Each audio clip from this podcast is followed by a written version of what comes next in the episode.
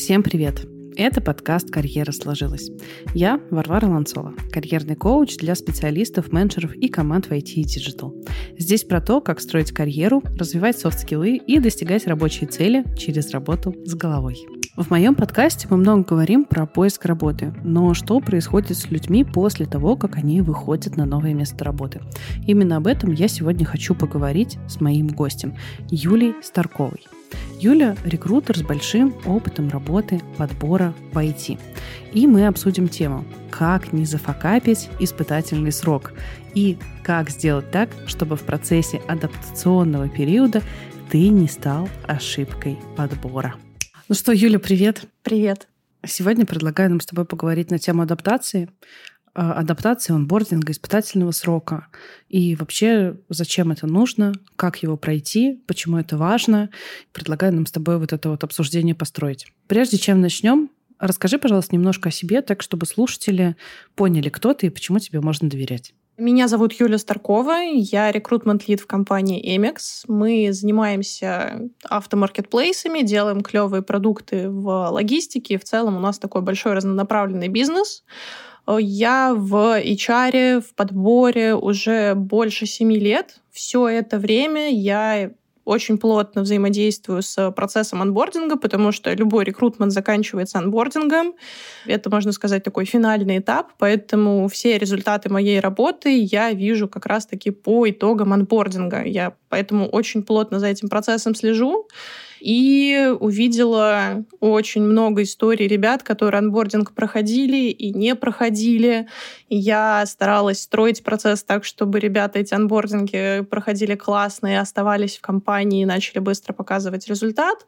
В анбординге достаточно хорошо прошарилась, вела несколько проектов по созданию предбординга, анбординг процессов э, в компании Get. Сейчас в текущей своей компании тоже этим занимаюсь.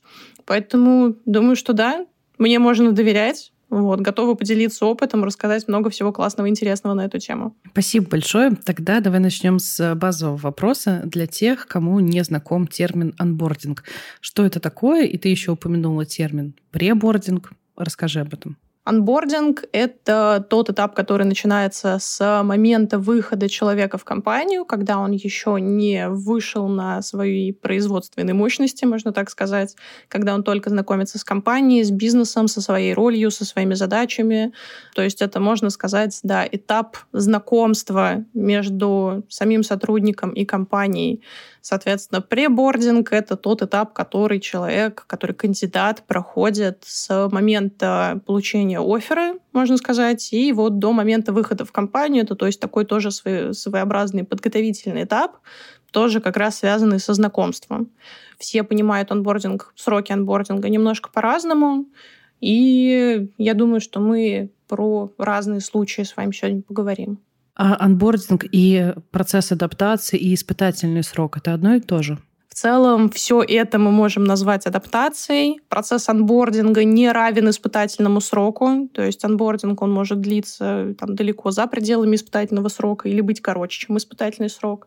Тут мы можем, конечно, постараться выбрать для себя сейчас э, терминологию, которую будем использовать. Я бы все-таки ориентировалась на термин онбординг. Анбординг — это часть адаптации, на мой взгляд. То есть адаптация — это, наверное, такое более, более общее, более высокоуровневое понятие, а как раз анбординг — это просто название процесса. Ну, по крайней мере, на это смотрю так я. Наверняка кто-то со мной не согласится, но здесь уже э, все фломастеры на вкус цвет разные.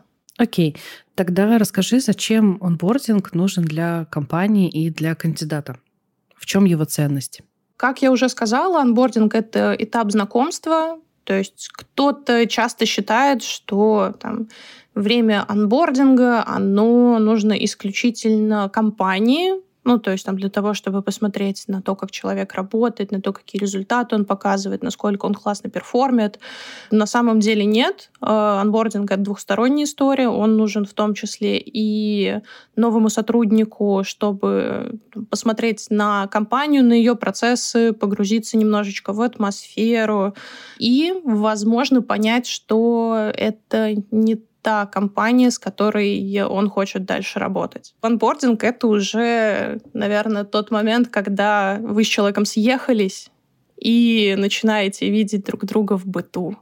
И здесь открываются самые страшные подробности, самые какие-то интересные случаи, появляются какие-то места, где вы не согласны, или наоборот, э, там, вы параллельно с этим понимаете, что да, это тот самый человек, с которым я хочу делить одну жилплощадь, да, это та самая компания, с которой я хочу работать свои 40 часов в неделю и там двигаться вперед. Слушай, ты сказала, что кандидат, точнее сотрудник, когда выходит на работу, тоже имеет возможность присмотреться к компании и сделать вывод э, по итогам анбординга, как ему вообще в этой компании работается.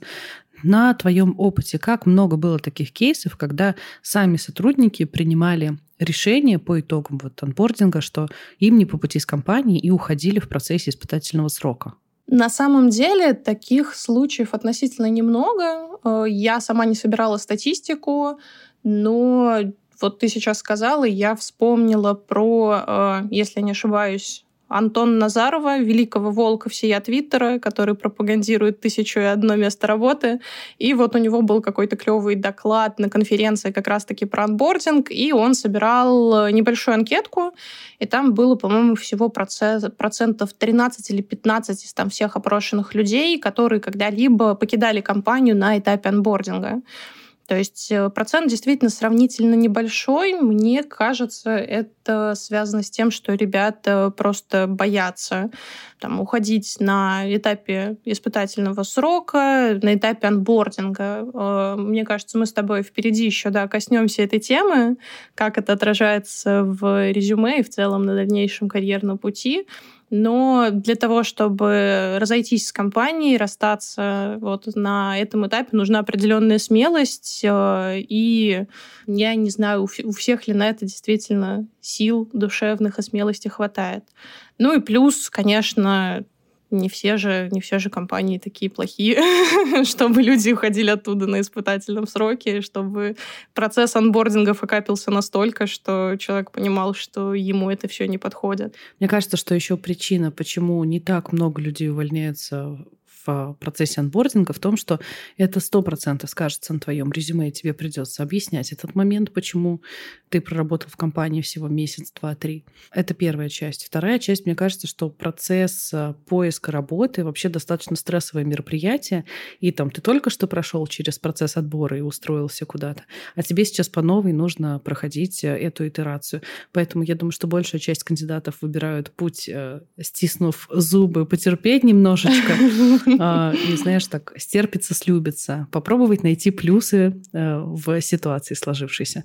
Поэтому если бы, допустим, компании, точно так же, как кандидаты, были обязаны транслировать, например, процент э, ухода, увольнения людей э, в процессе испытательного срока, то я думаю, что было бы, было бы очень интересно, да, пронаблюдать за, за этой статистикой. Ну, да, да, как ты сказала, очень многие ребята в, в страхе страхе получить вот этот весь там негатив, который они могут получить, если быстро тут уйдут из компании, этого не делают. Потом начинается стокгольмский синдром, и они еще дольше там остаются.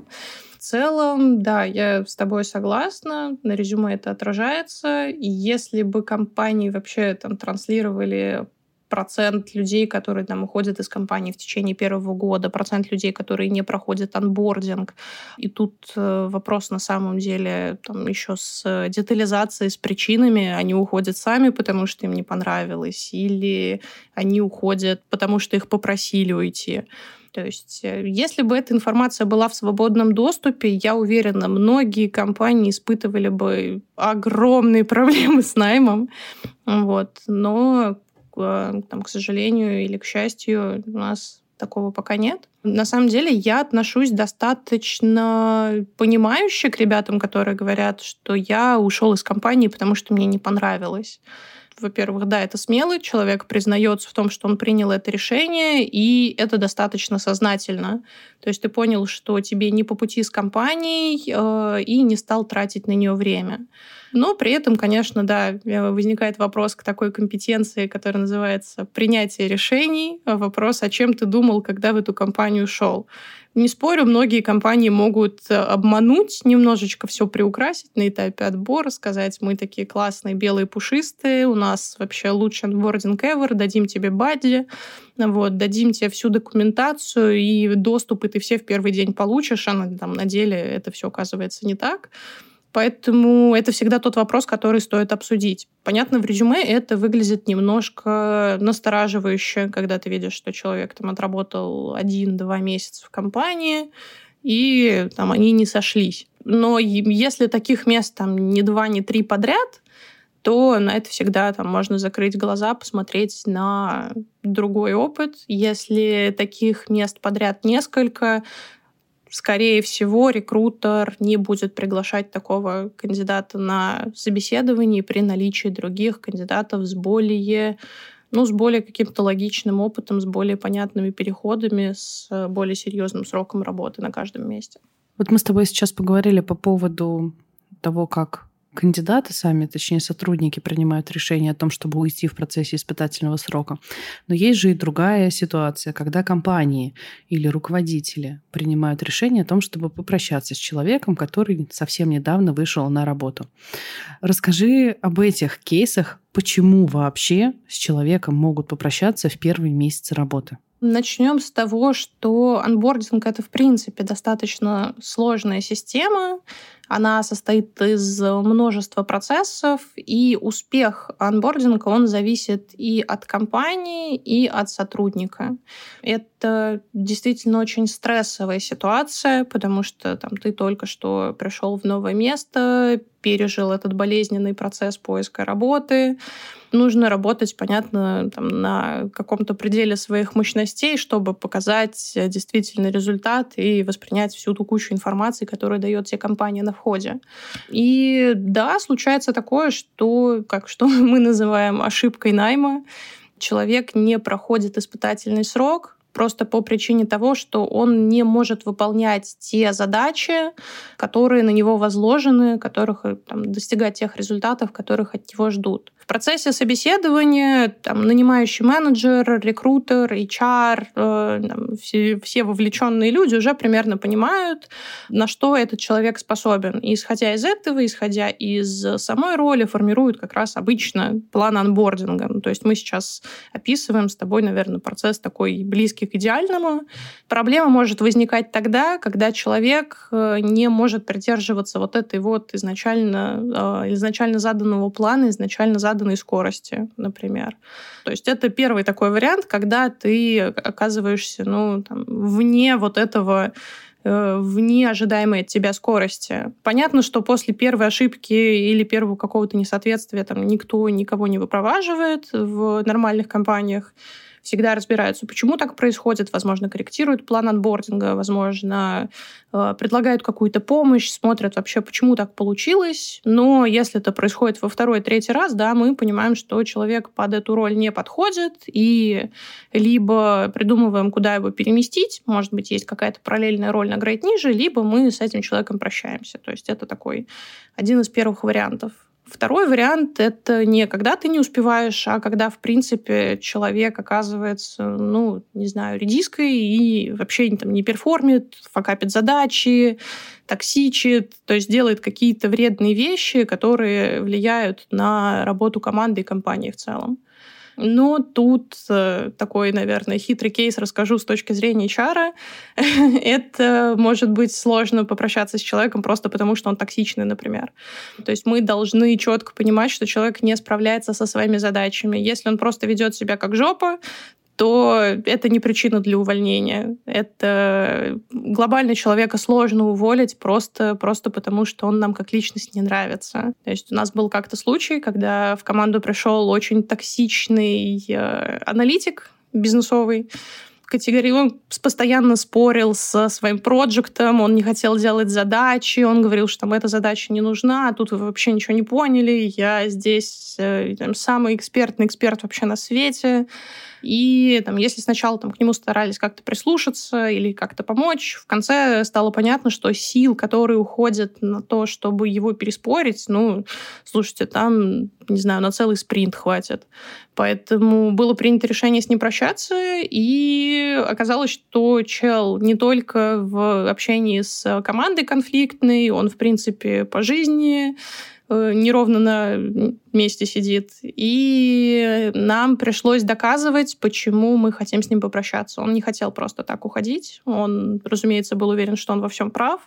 Прям очень серьезно копали в его работу. Выяснилось, что да, он плохо выполнял таски, которые ему не нравились. Он такой, мне не понравилась задача. И я решил, что я сделаю ее на 50%, остальные 50% давайте сами как хотите, мне просто неохота.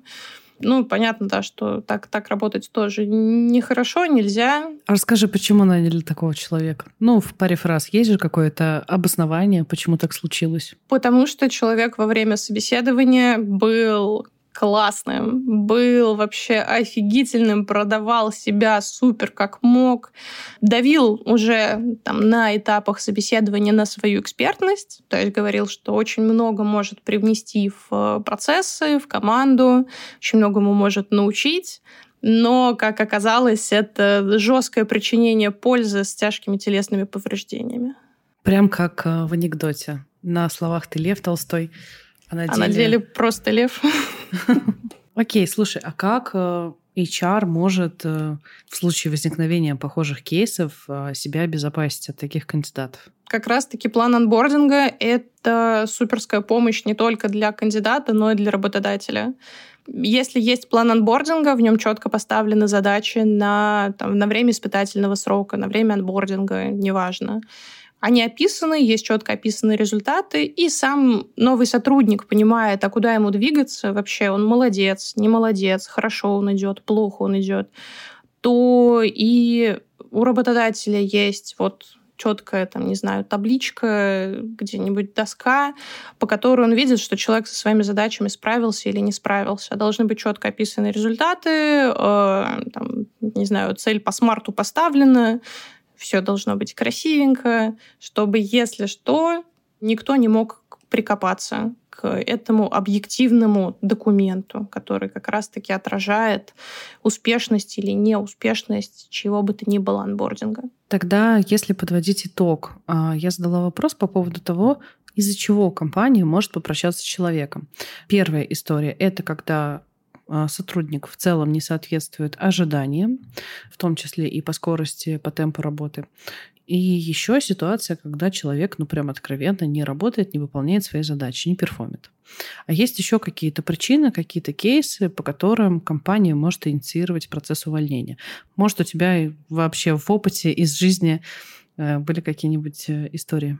Этичных причин, да, их глобально вот, вот эти две. Там, человек не успевает, не соответствует роли, человек отказывается перформить или, там, короче, негативно влияет на работу команды. Все остальные причины увольнений, они либо ну, там, не связаны никак с отношениями компании и конкретного сотрудника, не знаю, там, компания сокращает штат. То есть слышала такое, даже сама, к сожалению, видела. Человек нанимают, а потом понимают, что это был какой-то оверхайринг, что ставок было открыто больше, чем нужно, Э, обычно, ну, это ну, не самая этичная история в отношении компании. То есть она с точки зрения ТК РФ, ну, нехорошая совершенно. То есть ты уже заключил трудовой договор с человеком. Такие истории обычно держат в секрете, с сотрудниками расстаются по-хорошему, то есть предлагают какую-то выплату или еще что-то. То есть вот может случиться какая-то такая история. И сейчас в наше максимально турбулентное время с горизонтом планирования в 15 минут такое может случиться. Но вот вроде как сейчас уже найм не так сильно шатает, как там, год назад, например. Поэтому надеюсь, что таких, про такие истории я больше не услышу от коллег, но вот такое иногда случается тоже. Я вспомнила еще один кейс когда компания приняла решение попрощаться с сотрудником в процессе испытательного срока. Но в этой ситуации все, конечно, были молодцы честно скажу. А с одной стороны, компания была молодец. ну, молодцы в кавычках. Конечно, эта история вообще всегда э, так себе, когда ты берешь человека, потом ты вынужден с ним попрощаться.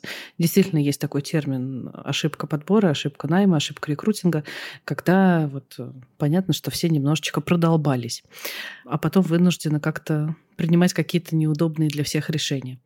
А, кейс был следующий. Компания решила развивать новое для себя направление. Очень модное на тот момент дата сайенса. И без понимания вообще, что это такое, зачем это нужно, какие специалисты конкретно нам нужны, и что мы с этим будем дальше делать. Ну, просто это модно, давайте начнем это делать. Это было несколько лет назад.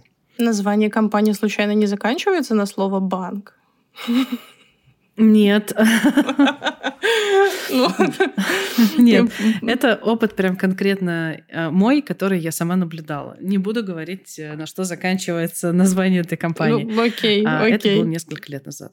И э, компания решила начать хотя бы с чего-то и нанять, как обычно, да, когда вы начинаете какое-то новое направление, новое дело, э, начать с найма ультрасеньора для того, чтобы под него потом развивать подразделение. И вот прям ошибка была совершена прям вот в точке ноль. А в момент, когда необходимо было описать профиль должности, ну, то есть мы вообще какого человека ищем, э, было описание такое максимально поверхностное. Ну, чтобы человек в целом понимал, что это за сфера, чтобы обладал какими-то лидерскими компетенциями, ну и чтобы вот ну, мы поймем интуитивно. Знаешь, mm-hmm. вот есть такая метрика очень частая в подборе, что менеджер говорит, я не буду писать описание вакансии и требований, я по глазам горящим и интуитивно пойму, что это мой человек. И, Сердечко ёкнет при взгляде на него, и я, я все пойму. Да, заиграет мелодия на фоне, как э, в фильмах. Да, и вот таким вот образом был построен подбор человека. Взяли кандидата, не стали выбирать из нескольких. Вот первый пришел на собеседование, первый впечатлил, и ему же сделали офер.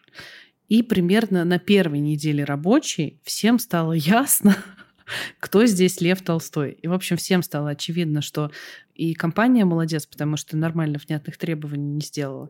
И сотрудник молодец, потому что классно себя продал под э, максимально несуществующие требования. И здесь пришлось как-то с этим обходиться, и прощание очень сильно затянулось, потому что со всех сторон были претензии, на которые никто не мог нормально, внятно ответить из разряда. Ну а что вы хотели от меня? Вы вы что с меня спросили, то я вам и дал.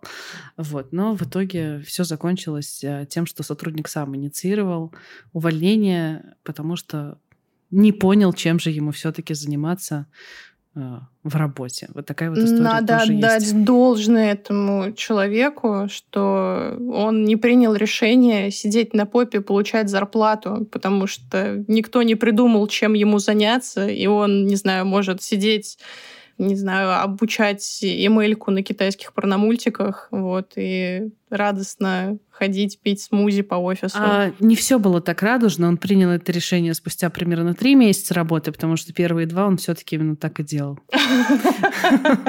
Мы не можем его за это винить. Абсолютно. Ноль претензий, ноль претензий. Давай тогда поговорим, как себя обезопасить и вообще что делать для того, чтобы подготовиться к анбордингу, для того, чтобы классно пройти адаптационный период, и для того, чтобы и тебе не захотелось прощаться с компанией, и компании не захотелось с тобой прощаться по итогам испытательного срока. Я, видишь, смешала все эти термины в одну кучу, но почему-то мне кажется, что они максимально синонимичны.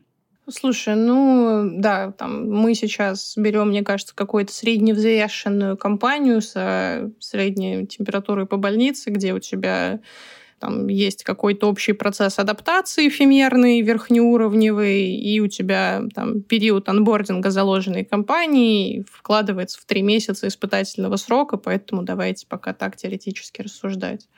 Что можно сделать чтобы к этому всему подготовиться. Ну, в первую очередь, понятно, что нужно максимальное внимание уделить э, самой компании на этапе собеседований. Вот в рамках этого процесса нужно быть супер внимательным и не стесняться задавать вопросы. Это, мне кажется, один из самых классных навыков у, там, ну, не знаю, у джунов, медлов, сеньоров, вообще, не знаю, мне кажется, у кого угодно, это умение и отсутствие страха задавать вопросы, ну, там, какими бы они ни были. Понятно, что теория про разговоры с уточкой все еще имеет смысл, но замалчивать проблемы и не задавать вопросы — это всегда супер деструктивно. Там твой хороший анбординг — это то, что ты изначально узнал, что вам с этой компанией по пути.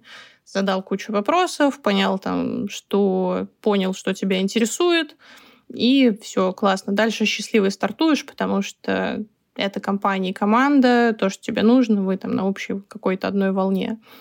Дальше мы продолжаем придерживаться истории про вопросы. То есть компания может подготовить классный анбординг-план. Компания может э, снабдить себя документацией, всякими туториалами, э, анбординг, митингами, записями с тем, как SEO красивый на фоне моря рассказывает про ценности вашей компании. Это все очень здорово. А, и это, конечно, поможет тебе быстрее влиться в работу и понять, чем вообще занимается компания, и что ты тут делаешь. Но этого может не произойти. И это достаточно частая история, когда сотрудник приходит в компанию, в него бросают корпоративным ноутбуком и говорят дальше сам. То есть у него есть какой-то теоретический руководитель или бадди, к которому он может обратиться, но Тут спасение утопающего, да, становится делом рук самого утопающего. Если тебе нравится компания, ты готов в ней оставаться, проявляй инициативу, задавай вопросы. То есть э, нужно понимать э, сотруднику, что да, компания может ему помочь в процессе адаптации, но в любом случае, как минимум... Ну, нет, знаете, я вот сейчас не буду говорить, сколько процентов ответственности лежит на компании, а сколько на сотруднике. Я сначала подумала, что, наверное, 50 на 50, но я, если честно, в этом не уверена. Это прям отдельная тема для дискуссии. Мне кажется, можно провести какой-то опросик небольшой. Как бы да. ты распределила? Сколько процентов на кандидате, а сколько на компании? Вот мне, да, как я сказала, хотелось сначала сделать 50 на 50, но потом я подумала, что были случаи, когда компания предоставляла человеку все там, необходимые материалы, все, что могла, но там, сотрудник этим не пользовался. И понятно, что там, он как-то работал над задачами, но пушить человека, чтобы он анбордился, говорить, давай, там, Вася, пожалуйста, там, почитай про это, узнай, как это работает. Там, не закрывайся в рамках одной своей задачи. Смотри, там, тебе нужно познакомиться с другими командами, или там, давай мы тебя познакомим. Если человек от этого всего ну, странится, вот всех этих историй, тогда ну, вопрос. Компания сделала все, что могла, человек это не принял. Вот, то есть это там один перекос. И, соответственно, другой перекос. Человек тащит на себе сам свой анбординг, сам со всеми знакомится, бегает просто по потолку кругами, чтобы понять, что происходит вокруг него, чтобы начать классно перформить. Компания не помогла. Тоже вопрос. Человек там не достиг нужного результата. Кто, кто виноват, кто не виноват, на ком больше лежала ответственность. Поэтому это прям очень сложный вопрос. Не хочется никого обидеть, поэтому, поэтому я тактично сольюсь с этого вопроса. Тогда я хочу подсобрать, наверное, немного твои рекомендации. Помоги мне, пожалуйста, чтобы я ничего не упустила. То есть для того, чтобы успешно пройти адаптационный период, успешно пройти анбординг, что можно делать? Во-первых, задавать вопросы на этапе отбора э, для того, чтобы лучше понять, что тебе предстоит делать. Второе. Проявлять инициативу в процессе работы, когда ты начинаешь работать. Далее. А, приложить немножечко усилий. Особенно Юля сделала а, отсылку к тому, что если ты джуниор, то, возможно, потребуется чуть больше усилий, чем если ты убер-сеньор. Далее. Не бояться брать на себя ответственность в процессе испытательного срока показать быстрые результаты. Это, кстати, очень хорошая рекомендация, согласно показывать быстрые победы, вне зависимости от того, сеньор ты, джуниор или менеджер быть вовлеченным, проявлять свою вовлеченность, а, снова повторю, задавать вопросы.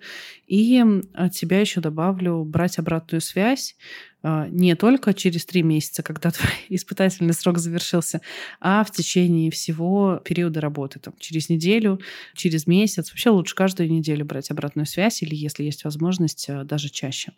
А, поправь меня, может быть, что-то я забыла. Чем еще дополнить этот список? Не, на самом деле, как раз вот то, что ты добавила про обратную связь, то, на чем я еще дополнительно как раз хотела сделать акцент, это вот, ну, это снова на самом деле относится к блоку инициативы. То есть для того, чтобы быть успешным в своем анбординге, ты должен, а, четко понимать, что от тебя хотят. Это прям основа. Не всегда на старте понятно, чего от тебя хочет компания, команда, руководитель и так далее. И ты должен это выяснить и очень четко все это понимать. И для того, чтобы осознать, э, увидеть, достигаешь ли ты этих целей, оправдываешь ли ты эти ожидания, которые есть, есть о тебе у компании, нужно брать обратную связь, да. Может быть, если не от руководителя, то от коллег, от бади, от твоего окружения в целом. То есть здесь тоже может понадобиться твоя инициатива, ну и, понятно, умение эту обратную связь воспринимать. Брать ее в работу, делать из нее выводы, корректировать свое поведение. То есть если ты просто послушаешь, что вот это у тебя получается, а это не получается, и ничего с этим не сделаешь, ты зафакапишь анбординг. Слушай, ты сказала важную вещь, что важно на первом этапе выяснить, э, чего от тебя хочет и чего от тебя ожидает компания. Кажется, что стоит здесь сделать какой-то акцент и э, дать список вопросов, которые кандидат может задать на собеседовании компании, нанимающему менеджеру, HR, для того, чтобы лучше понимать, а, чего же от него ожидают. Потому что если ты не спросил, тебе не ответили, вы пожали руки и а, быстро побежали подписывать трудовой договор, а потом оказывается, что вы не соответствуете ожиданиям, и приходится прощаться. Как думаешь, может быть, накидаем какой-нибудь список вопросов для того, чтобы можно было прямо на собеседовании с ним прийти и задать эти вопросы? Да, давай попробуем. Мне кажется, один из первых вопросов — это то, какие цели стоят перед человеком на данной конкретной позиции. Э, они не всегда могут быть сформированы у компании там, на этапе подбора, но если закинуть в рекрутера, например, или в нанимающего менеджера этот вопрос — то вполне возможно тебе кто-то подробнее об этом расскажет, что да, вот этот человек должен там не, не только должен делать вот это и вот это, обычно задачи описаны в вакансии. Лучше спросить, каких результатов, достижения каких целей э, там, в среднем, в краткосрочном периоде от этого человека ждут. Вот, это первое. Второе — это по каким параметрам, на основе чего будет проводиться оценка успешности эффективности работы. Есть ли какие-то KPI, есть ли там необходимое количество задачек в спринт, которые нужно выполнять, как твой там, потенциальный руководитель будет оценивать то, насколько ты успешен вот. И здесь обычно тоже этот вопрос ну, не ставят в тупик, потому что в компаниях, э, в командах есть понимание того, как же оценить, молодец я или не молодец. То если такой системы нету, то, возможно, ваш вопрос станет поводом такую систему выработать. Я бы еще добавила очень похожие синонимичные вопросы. Как выглядит идеальный кандидат на эту роль? Как бы вы его сами себе представляли. И э, я бы еще спросила, что вы будете ожидать от меня в течение первых трех месяцев работы. То есть по каким критериям вы будете принимать решение, прошел я испытательный срок или нет. Э, ничего зазорного в этом вопросе нет. Это абсолютно окей. Вы покажете, наоборот, максимально свою партнерскую позицию, что вы готовы слышать, слушать, соответствовать ожиданиям компании. Еще я бы точно задавала вопрос э, про наличие бадди или наставника. Предполагается ли какая-то помощь на первом этапе работы? Особенно это очень важно для джуниоров, конечно же.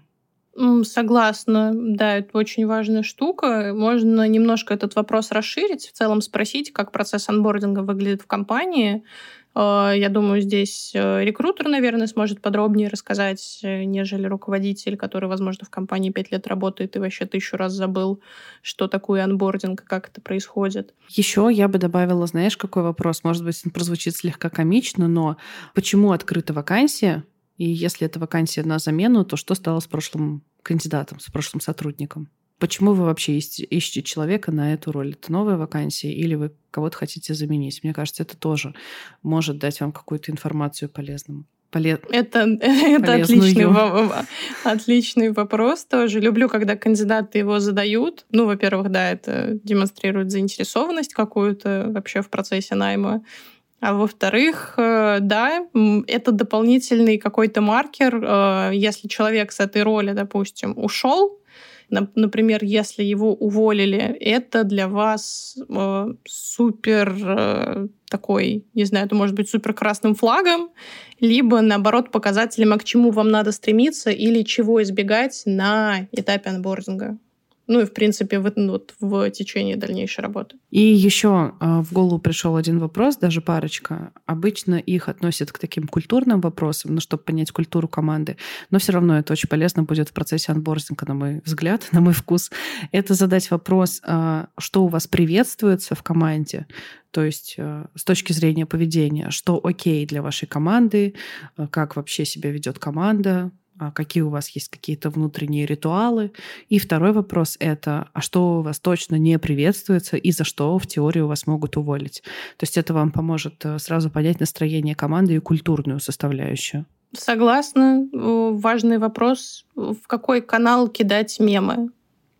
Да, Какие точно. мемы разрешены? Мемы 18+. Можно? Нельзя? Э, вот, согласна, да, абсолютно с э, вопросом про какие-то внутренние обычаи. Например, нельзя обращаться к SEO на «ты». И ты такой, там, допустим, у вас так, такая открытая коммуникация, небольшой стартап, и ты пишешь ему «Андрей, привет!» А он Андрей Викторович. Поэтому об этом на самом деле классно, если расскажет сама компания, но если нет, да, лучше заранее уточнить, есть ли какие-то мазду и что-то, что прям совсем нельзя делать. Согласна, да, особенно по поводу мемов. Я думаю, что мы все слышали истории про то, что какой-нибудь отважный человек слишком много мемов куда-нибудь в слаг кидал, а потом с ним попрощались. Ну, я, по крайней мере, знаю такую историю. Серьезно. Возможно, это были плохие мемы из-за отсутствия чувства юмора человека уволили. Может быть, это было частью корпоративной культуры наличия чувства юмора. А Я может не быть, удивилась. А может быть наоборот, что мы здесь вообще-то работать все пришли, а не шутки шутить. Тоже вариант, тоже вариант. Но это уже так, знаешь, немножко, немножко токсиком попахивает, на мой взгляд. Да, ну, кстати, еще насчет того, чего нельзя делать. Э, меня однажды не предупредили на одном из моих предыдущих мест работы о том, что там, если нажать определенную кнопочку, то твое, то задача, которую ты ставишь в, там, в локальной системе, она автоматически ставится практически на каждого сотрудника компании. Вот. И так я однажды чисто случайно поставила какую-то там дурацкую задачку, которую должна была отправить в техпо на почти 500 человек. Было очень неловко тебе.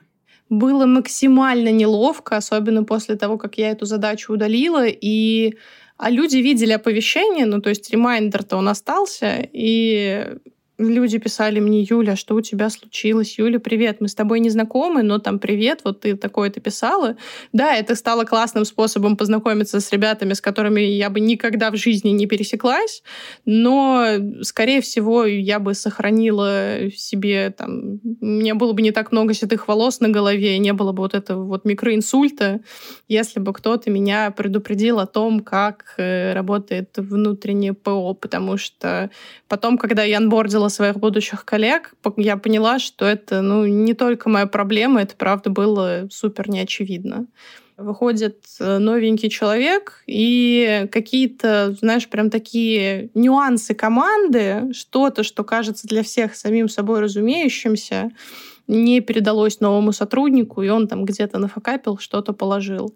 То есть имеет смысл спросить у своих коллег, ребята, а вот то, как организована ваша ежедневная работа, есть ли в этом какие-то нюансы, с которыми там, может столкнуться новый сотрудник? То есть что-то, что вы внутри своей команды нового разработали, процесс какой-то сделали, или, допустим, какой-то инструмент, который есть у вас, но которого нет у меня. То есть, что он не дефолтный, а инструмент конкретной команды. Мне кажется, это можно отнести к вопросу об обычаях. Давай тогда поговорим, раз уж мы зашли в эту тему, как помочь другим коллегам пройти анбординг, если вот ты с ним уже справился. Ну, слушай, э, это очень комплексная работа, мне кажется. Можно помочь морально, можно поддержать, сказать, эй, чувак, я с тобой. Если у тебя есть вопросы, приходи, я здесь, я не пошлю тебя никуда, я выделю тебе время, помогу там решить твой запрос или направлю в нужную сторону. А, наличие вот такой поддержки очень всегда важно, потому что, как мы же с тобой неоднократно сказали, выход на новую работу — это дико стрессово, это сложно, больно во всех местах, поэтому если есть кто-то, кому не все равно, кто-то, кто готов тебя поддержать, это классно, это всегда помогает. Второй момент — это подготовка документации, например, это подготовка окружения, это подготовка инструментов для удобства погружения нового сотрудника. То есть не передавать человеку что-то на словах, а написать гайд. Это все очень здорово помогает в адаптации. Поэтому вы можете помочь так. Если вы не любите общаться с новичками, если вам не нравится слушать какие-то дурацкие вопросы по 10 раз, лучше напишите гайд, и следующие многие-многие поколения новичков будут вам очень благодарны. У меня остался последний, но самый важный вопрос, мне кажется, этого выпуска. Раз уж мы говорили, что бывают разные ситуации, компания может с тобой попрощаться, ты можешь попрощаться с компанией, а, в резюме все равно останется этот след. Как объяснить и в резюме, и на собеседовании то, что ты проработал в компании всего один, два, три месяца и ушел из нее на рынок. Как это объяснять? Ну, мы о каких сегодня способах говорим? О честных или не очень? Давай поговорим э, о всех. А люди, которые послушают, выберут для себя оптимальный. Да, хорошо. Это все не является рекрутерской рекомендацией, то, что я сейчас скажу. Является, а... является. А, можно поступить честно и открыто. Можно указывать у себя в опыте, что там, да, э, я проработал там-то два месяца, там успел сделать то-то, занимался тем-то, и написать, а почему вы с компанией, например, не сошлись, э, если вы приняли решение самостоятельно оттуда уйти. Что там, например, понял, что задачи не соотносятся. Можно, да, тоже написать, я пришел, занимался тем-то, тем-то, но проект закрыли, например. То есть, э, если в компании нет бэкграунд-чека, то никто не будет смотреть, а что там, что случилось не так. То есть, если этот опыт у вас был сравнительно недавно, если, там, например, последнее место работы, вот вы как раз с него ушли и начинаете поиск сразу после этого, да, можно рассказать об этом рекрутеру, но нужно быть, правда, готовым к тому, что множество рекрутеров будет отсеивать вот эту историю.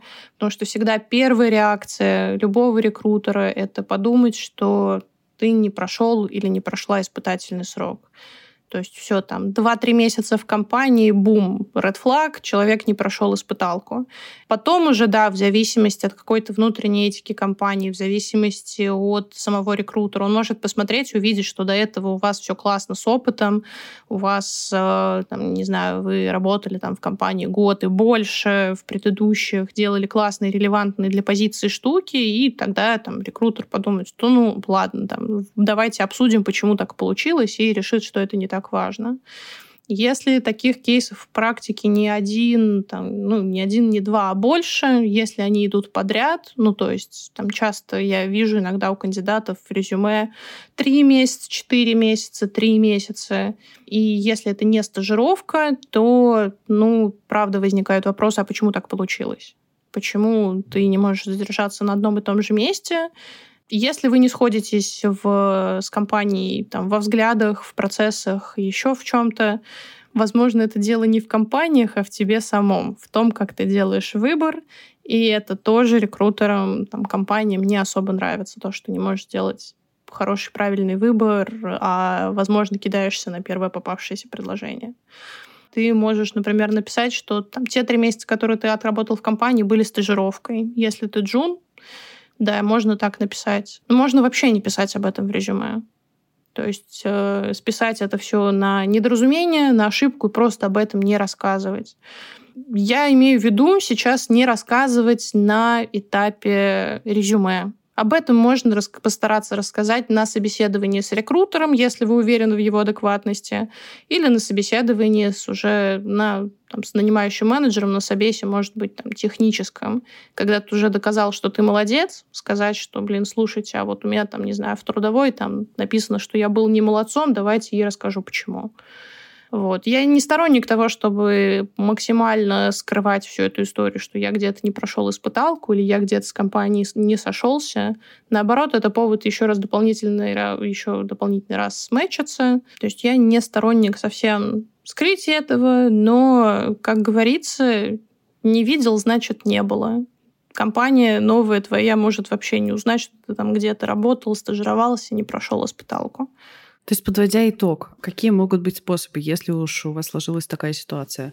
Например, вы можете честно написать в резюме, что я покинул компанию по таким-то причинам. Я видела, что люди пишут такое в резюме. Я не сторонник давать такие рекомендации, но для кого-то это работает. Поэтому, если вам очень хочется это сделать, пожалуйста, пишите. А дальше вы можете написать или если об этом речь зашла на собеседовании, что это был срочный договор, ГПХ, что э, это была стажировка, что это была проектная работа, проект закрыли или вас сократили по каким-нибудь э, причинам, да, внешним обстоятельствам, например.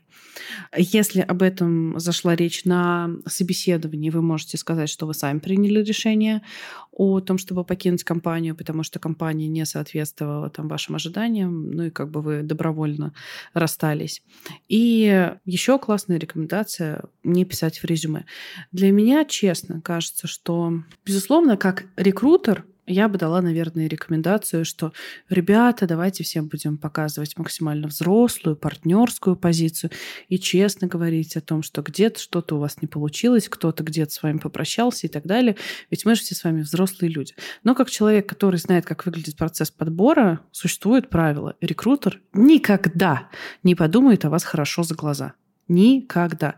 Если он у вас видит рваный опыт, если он у вас видит, что вы поработали всего два или три месяца, или еще какие-нибудь истории, если у вас есть разрыв а, в опыте работы больше года, а вас никогда не подумают хорошо. Никто не подумает о том, что, о боже мой, человек, наверное, целый год занимался волонтерством и спасал белых китов. Нет, скорее всего, подумают о том, что вас посадили, и вы целый год где-нибудь э, находились в местах, э, которые не принято указывать в резюме. Поэтому моя однозначная рекомендация, я вот прям всеми руками скажу честно, если случились какие-то обстоятельства, по которым с вами компания рассталась первые три месяца работы, не указывайте. Не указывайте это в резюме, потому что, повторюсь, о вас никогда не подумают заранее хорошо. Лучше на собеседовании расскажите, почему вы так долго ищете работу. Но, э, повторюсь, ситуации бывают разные, не факт, что мой способ последний, который я очень ярко сейчас э, рассказала, подойдет под ваш кейс. Вот такая вот развилка у вас есть. Да, каждый рекрутер — это своего рода доктор Хаус, который придерживается мнения, что все врут. Он смотрит на резюме и ищет, а где его могли обмануть. Э, я не знаю, там смотришь э, в опыт у человека, там, я не знаю, 100-500 лет опыта, он где только не проработал. Видишь несоответствие по возрасту, сразу бежишь в высшее образование смотреть, а когда он закончил университет, чтобы понять, а вдруг тебя где-то обманывают.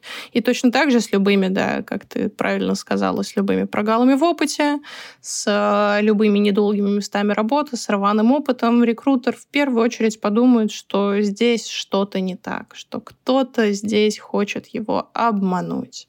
Ребята, техническое собеседование — все расставит на свои места. Поэтому сильно обманывать не стоит, но если есть вещи, за которые вам неловко, то, конечно, вы можете э, как-то их я постараться сейчас, обойти. И я сейчас вспомнила, да, еще раз уточню важный момент. Имейте в виду, что в некоторых компаниях есть бэкграунд-чек. Это сбор рекомендаций от ваших предыдущих коллег. Э, обычно хорошая компания, если она это делает, она это делает, ну, там, не ради того, чтобы поймать вас на лжи, а просто ради того, чтобы понять, какие стратегии, например, с вами работают, как лучше ставить вам задачи, как лучше вас хвалить, поощрять и так далее. Вот. Но во время этих бесед может выясниться как раз-таки что-то для вас там не особо релевантное. Поэтому будьте готовы, имейте в виду, что такая практика существует. И если вдруг где-то то, что вы написали в резюме и транслировали рекрутеру, не совпадает с реальностью, не забудьте убрать хвосты и, скажем так, стереть отпечатки пальцев. Там, Замести мусор под ковер, да. Да. Окей, у меня не осталось вопросов. Юль, спасибо тебе большое за то, что ты поделилась опытом, э, рассказала немного о том, какие стратегии работают в процессе адаптации, вообще, что это такое. Было очень ценно. Спасибо тебе. И тебе спасибо большое, что позвала. Подписывайтесь на канал в Телеграме, ставьте лайки и звездочки. Это очень поможет моему молодому подкасту. Пока-пока.